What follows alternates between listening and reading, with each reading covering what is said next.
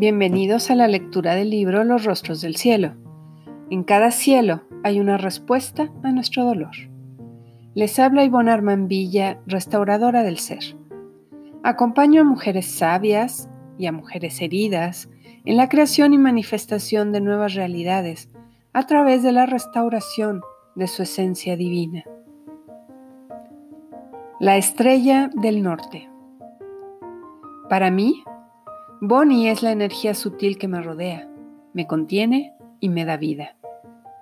Ella es mi compañera, es el norte que me guía. Ella es pasión. Desde que tengo recuerdos, ella ha estado conmigo. Juntas hemos recorrido muchos caminos, algunos muy agradables, otros muchos llenos de un gran miedo y desasosiego. Siempre ha estado ahí, nunca me ha abandonado. Aunque algunas veces, tal vez muchas veces, no ha estado de acuerdo con mis acciones, en ningún momento me ha reprochado nada. Solo observa, acompaña y escucha. No me gusta admitirlo, pero ella siempre tiene la razón. Me da mucho coraje cada vez que me repite que la respuesta está en el amor, que me estoy equivocando en mi percepción, que por ahí no es el camino. A final de cuentas, me va llevando hacia la búsqueda de herramientas y recursos que me ayudarán a vivir cada día mejor y más feliz. Me resisto a ir a su paso. Yo voy lento, y neceando en encontrar reconocimientos en el afuera. Mas ella siempre tiene la razón, y con su mirada compasiva, me da un leve golpecito en el hombro y me susurra al oído. Solo fluye, experimenta y ama. Cielo y tierra juntos. Un libro llamado El regreso del hijo pródigo de Henry J. M. Nowen llegó a mis manos. Desde que lo vi, me hipnotizó. Leí el de recorrido sus 157 páginas. Después lo volví a leer de una manera más pausada, queriendo absorber cada una de sus palabras para hacerlas mías. Trata de la historia del autor, un sacerdote nacido en los Países Bajos. Estando en la oficina de una amiga, se encuentra con un póster del famoso cuadro de Rembrandt llamado El regreso del hijo pródigo. Una pintura hecha para representar el famoso pasaje de la Biblia narrado por San Lucas en el capítulo 15 de su Evangelio. Quedando asombrada por la obra, sin poderle quitar los ojos de encima, le pide a su amiga que le platique acerca de aquel cuadro. Inicia una aventura de autodescubrimiento. Las circunstancias se acomodaron para que pudiera ir a ver el original que se encuentra en el Museo del Hermitage en San Petersburgo, Rusia. Tuvo la oportunidad de quedarse a contemplarlo en soledad por varias horas. En el libro, plasma todas las reflexiones que surgieron en su interior a raíz de estos acontecimientos. La parábola del hijo pródigo nos narra la historia de un padre que tiene dos hijos. El menor le pide su herencia y abandona el hogar gastándose toda la fortuna. Cuando ya no tiene nada que comer ni dónde vivir, regresa arrepentido. El padre lo recibe con una gran fiesta para coraje del hijo mayor que siempre se quedó en casa. Su lectura me cautivó por completo. Lo primero que hice fue buscar la imagen del cuadro en internet. La imprimí, la enmarqué y la tengo colgada en mi despacho. En cada párrafo hay una gran profundidad espiritual. Parecía como si estuvieran hablando de mí, de lo que pasaba en mi vida. Durante mucho tiempo había ido de un lado a otro, enfrentándome, suplicando, aconsejando y consolando. Ahora Solo quería descansar en un lugar que pudiera sentir lo mío, un lugar donde pudiera sentirme como en mi casa. Mi corazón explotaba al escuchar que alguien entendía mi sentir. Seguí leyendo. El anhelo por el regreso final, por un sólido sentimiento de seguridad, por un hogar duradero. Estaba hablando de mi propio anhelo. Volver a casa, Caminar paso a paso hacia el único que me espera con los brazos abiertos y desea tenerme en un abrazo eterno. La respiración entrecortada se transformaba en suspiros. No podía creerlo. Yo no era la única en vivir así. Seguí leyendo, subrayando, reflexionando, sintiendo. Aprendí que Dios no me está buscando. Él sabe muy bien dónde estoy y quién soy. Solo espera a que yo me reconozca. Aprendí que el miedo a Dios ha sido un gran obstáculo para mi crecimiento espiritual, que es necesario reconocerlo para transformarlo. Aprendí que en este camino hay que madurar, dejar de ser un niño caprichoso, un adolescente rebelde, para convertirme yo misma en la casa del Padre, a donde los demás puedan regresar. Aprendí que mi pertenencia está en Dios y no en el mundo, que la pertenencia al mundo me pone en modo sobrevivencia y la pertenencia a Dios me pone en modo prosperidad. Casi al final del libro me topé con este párrafo. Cada vez que alcanzo dentro de mí ese vacío terrible y fértil, sé que puedo acoger a cualquiera sin condenarle y que puedo ofrecerle esperanza. Ahí soy libre para recibir las cargas de los demás sin evaluar, categorizar o analizar. Ahí, en ese estado libre de todo juicio, puedo engendrar una confianza liberadora. Lo marqué completo y escribí a un lado, mi misión. En el 2016 tuve el privilegio de visitar el Museo del Hermitage. Tuve la inmensa fortuna de pararme frente a este maravilloso cuadro. Me tomó por sorpresa. Ya no recordaba que el cuadro se encontraba ahí. Además, el museo es muy grande y como turista en un grupo no sabíamos qué obra visitaríamos. Había muchísima gente. Nuestro guía ruso se las ingenió para irnos llevando por lugares donde no había tanta cola.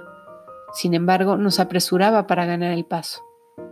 De pronto, sin saber cómo llegué ahí, me encontraba frente al cuadro. De manera inmediata las lágrimas empezaron a brotar de mis ojos sin poderlas contener. Un gran suspiro salió de mi pecho. Me quedé ahí, contemplando. Se detuvo el tiempo, el bullicio quedó en silencio. Solo mi padre, madre y yo. La voz ruda de nuestro guía, regañándome por no dejar el paso a otros turistas. La mano de mi hija haciéndome ver que debía moverme.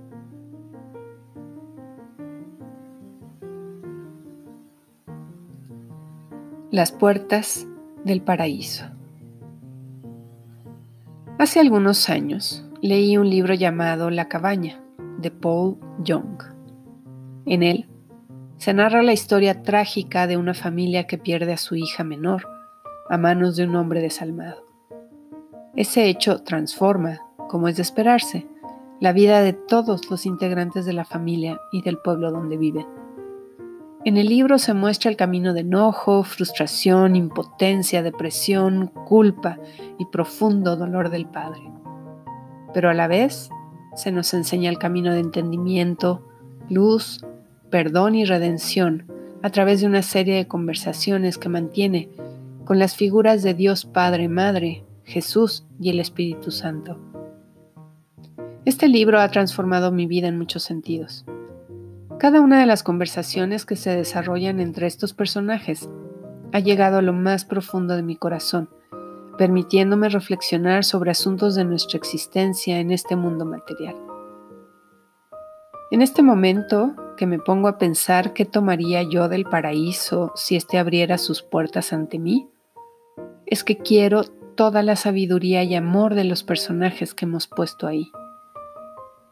La sabiduría la tomaría para poder relajarme ante las exigencias de la vida, para poder vivir con paz interior, sabiendo que esto que está pasando es solo una experiencia más, que suma a todas las demás experiencias del universo. La tomaría para sentir dentro de mí la certeza de ser un espíritu viviendo en un cuerpo físico como parte de la evolución de mi alma. Me gustaría también ser capaz de transmitir esa sabiduría a todos los que me acompañan en esta aventura, para relajarnos juntos y disfrutar nuestra estancia en el planeta Tierra. El amor lo tomaría para poder experimentar qué es eso de amar sin esperar nada a cambio, sin expectativas. Lo pondría en mi corazón para que a través de cada latido fuera recorriendo cada uno de los rincones de mi ser, y cuando me encuentre rebosante de ese amor, lo pueda esparcir a todos los rincones de mi casa, de mi colonia, de mi ciudad, de mi país, de mi continente, de mi planeta, de mi universo. Y así poder llenar todos los huecos de los corazones de las personas que viven en esta realidad de dolor. Sí, eso es lo que yo tomaría del paraíso si abriera sus puertas ante mí. ¿Y por qué no? Haría lo posible para mantener esas puertas abiertas.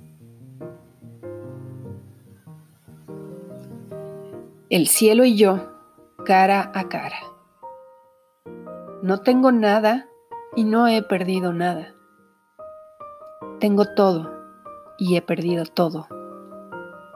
He sido porque tengo, he valido porque tengo. He perdido valor porque no tengo. He pensado que dejé de ser por perder lo que tengo.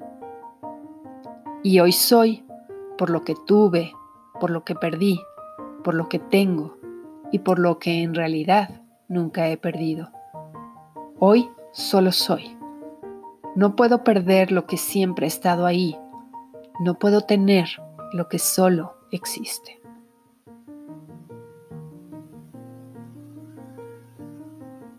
La escalera que llega al cielo. Imagino que el camino que he de transitar es un sendero circular y escalonado, rodeado de naturaleza.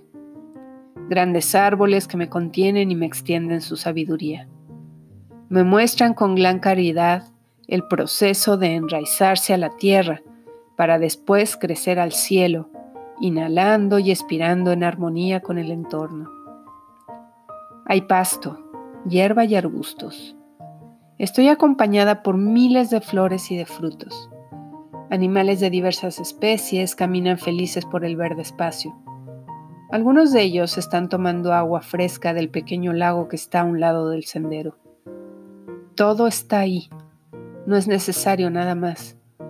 Puedo quedarme quieta sintiendo el viento tocar todo mi cuerpo y sé en lo profundo de mi ser que todo está bien, que siempre ha estado bien. Aparece entonces la puerta de lo atemporal, que me muestra su manija invitándome a entrar, puesto que ya entendí que solo existe el momento presente y nada más.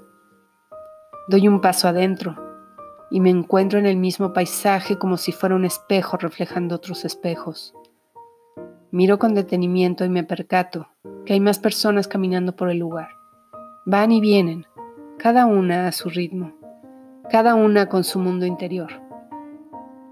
A lo lejos, alcanzo a ver una aldea llena de viviendas, una plazuela central con un mercado donde se comparten todo tipo de cosas, desde frutas, vegetales, flores, hasta ropa, calzado, diferentes muebles y accesorios. Todo está lleno de vida. Se siente el fluir de una energía que no se ve y sin embargo sé que está ahí y que nos une a todos en una experiencia completa. Mis ojos se llenan de lágrimas de la emoción que me produce esta sensación de unidad. Huelo los aromas de la naturaleza a la vez que los de los animales, las personas y el pueblo, todos combinados. Escucho los diversos sonidos, el viento pasando a través de las ramas de los árboles, los animales bebiendo del lago, los pasos de las personas al romper la hojarasca seca en el suelo, la campana del pueblo anunciando el mediodía, el tenue sonido de un violín. Saboreo con mi boca el dulce néctar de una manzana roja recién cortada del árbol a mi lado. Mi piel abriendo cada uno de sus poros para sentir cada emoción que flota en el ambiente. No todo es armonía, no todo es luz. Miro a una pareja de novios gritándose a la cara. Escucho el llanto desconsolado de una mujer que ha perdido a su marido. Noto la preocupación de un hombre ante un diagnóstico de una enfermedad. Percibo el miedo de la mujer golpeada, la soledad del hijo no mirado la angustia de un padre ante un hijo con discapacidad, la impotencia de un abuelo postrado en cama, la frustración de un maestro ante sus alumnos, el silencio ante el suicidio y la enfermedad mental, la desesperación de la depresión. Ante este panorama, vienen a mi boca las cuatro palabras que sanan. Lo siento, perdóname, gracias, te amo. Me hago responsable de mi participación en esta proyección. Vine a limpiar y así decido hacerlo. Inteligencia divina limpia en mí toda memoria o recuerdo que esté provocando la percepción, la ilusión de esto que estoy viendo. Gracias, gracias, gracias. La puerta del agradecimiento se abre ante mí. Cruzo el umbral. Ahora me encuentro en un lugar cerrado, como un agujero negro. No veo nada. Por alguna extraña razón no tengo miedo, al contrario, siento una profunda paz. No sé si estoy sentada o parada, no tengo sensación de mi cuerpo. Es la nada y el todo al mismo tiempo. Estoy contenida, me siento amada, quiero quedarme aquí. Una imagen se presenta en mi cabeza. No tengo cuerpo, ¿por qué lo digo así? Estoy acostumbrada a creer que las imágenes, los pensamientos están en mi cabeza. En fin, el mensaje que recibo es que no me puedo quedar aquí. Hay otros allá afuera esperándome. Entré aquí para retomar fuerzas, para experimentarlo una vez más, para recordar la verdad, el amor. Alcanzo a darme cuenta que estoy en el centro de mi corazón y que éste se encuentra rodeado de un muro de ladrillos que empecé a construir desde que estaba creciendo en la pancita de mamá. Me fijo con atención y veo que cada ladrillo tiene grabado algo. Me acerco y empiezo a leer. Vergüenza por cantar muy fuerte. Vergüenza por reír a carcajadas. Miedo por oír los gritos. Dolor por estar herida. Enojo por no ser vista ni reconocida. Tristeza por no ser amada. Impotencia y frustración por no poder transmitir mi sentir. Cada ladrillo fue puesto con sumo cuidado y cada uno ha cumplido su labor de defenderme. Parada aquí, leyendo cada inscripción, entendiendo para qué los puse, algunos ya no tienen razón de estar. Se dibuja la silueta de una puerta, la puerta de mi corazón. Tengo la certeza de que puedo entrar y salir cuando quiera, que no hay peligro Sé que la puerta se irá ensanchando cada día y que poco a poco los ladrillos caerán por completo, convirtiéndose en las piezas indispensables para el amor incondicional y la compasión. La puerta de mi corazón se convierte en la puerta del amor incondicional. Mi corazón explota de felicidad y veo aparecer todas las demás puertas.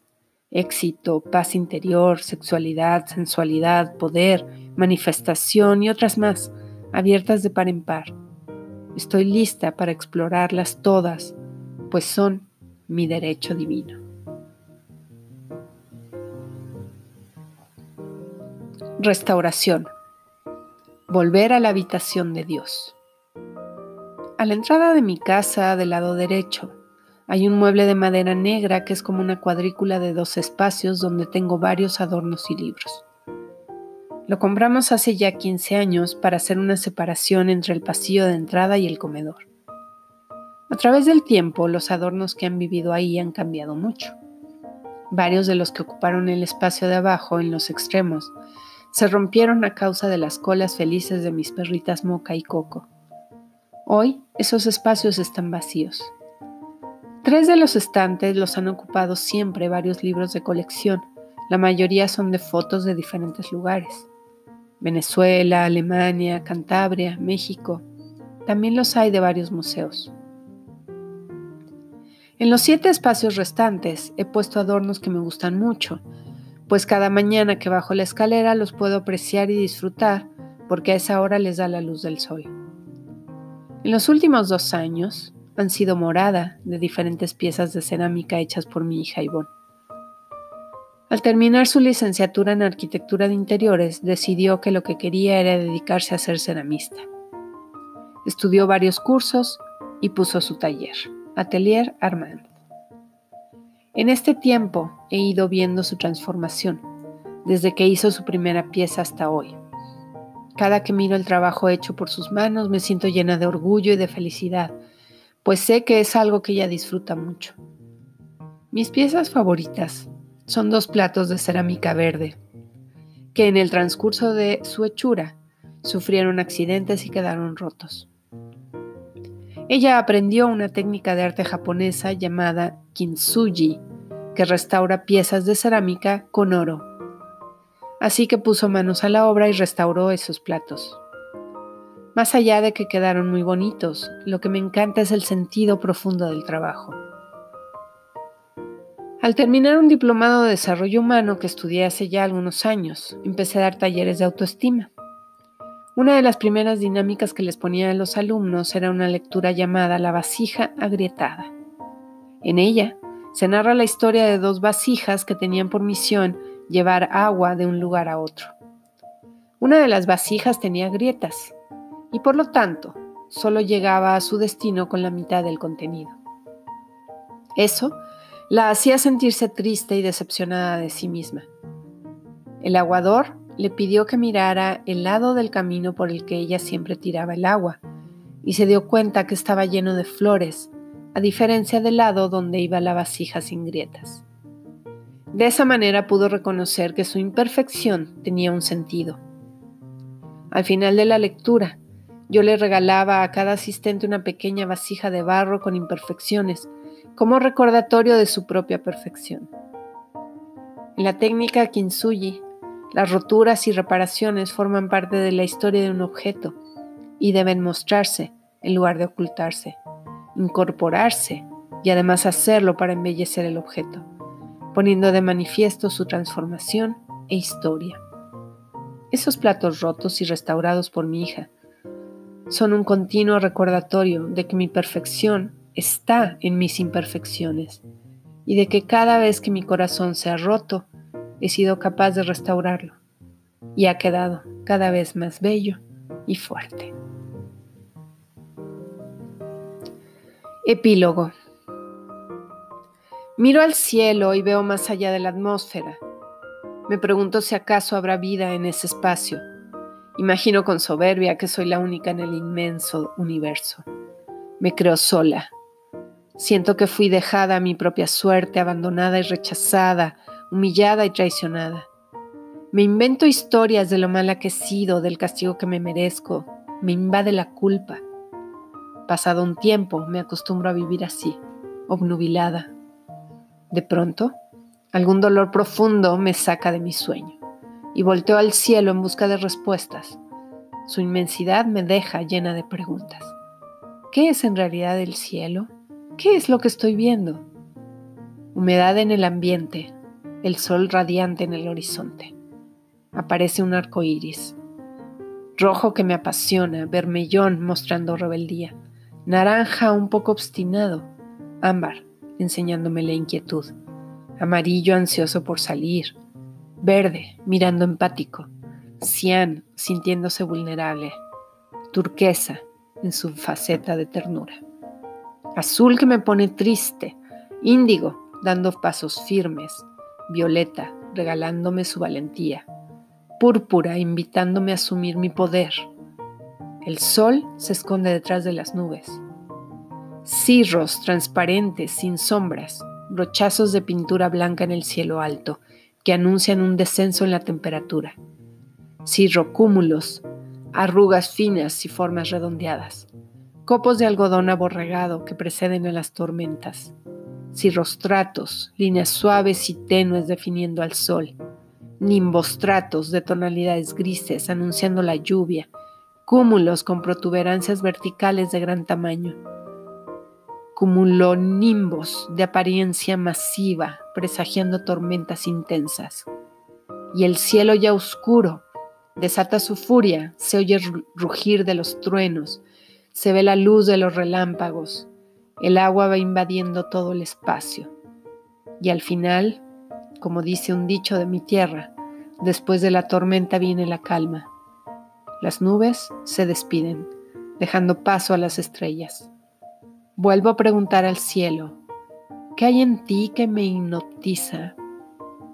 Las constelaciones, familias estelares, escúchalas, marcarán tu camino. Y este es el final de los rostros del cielo.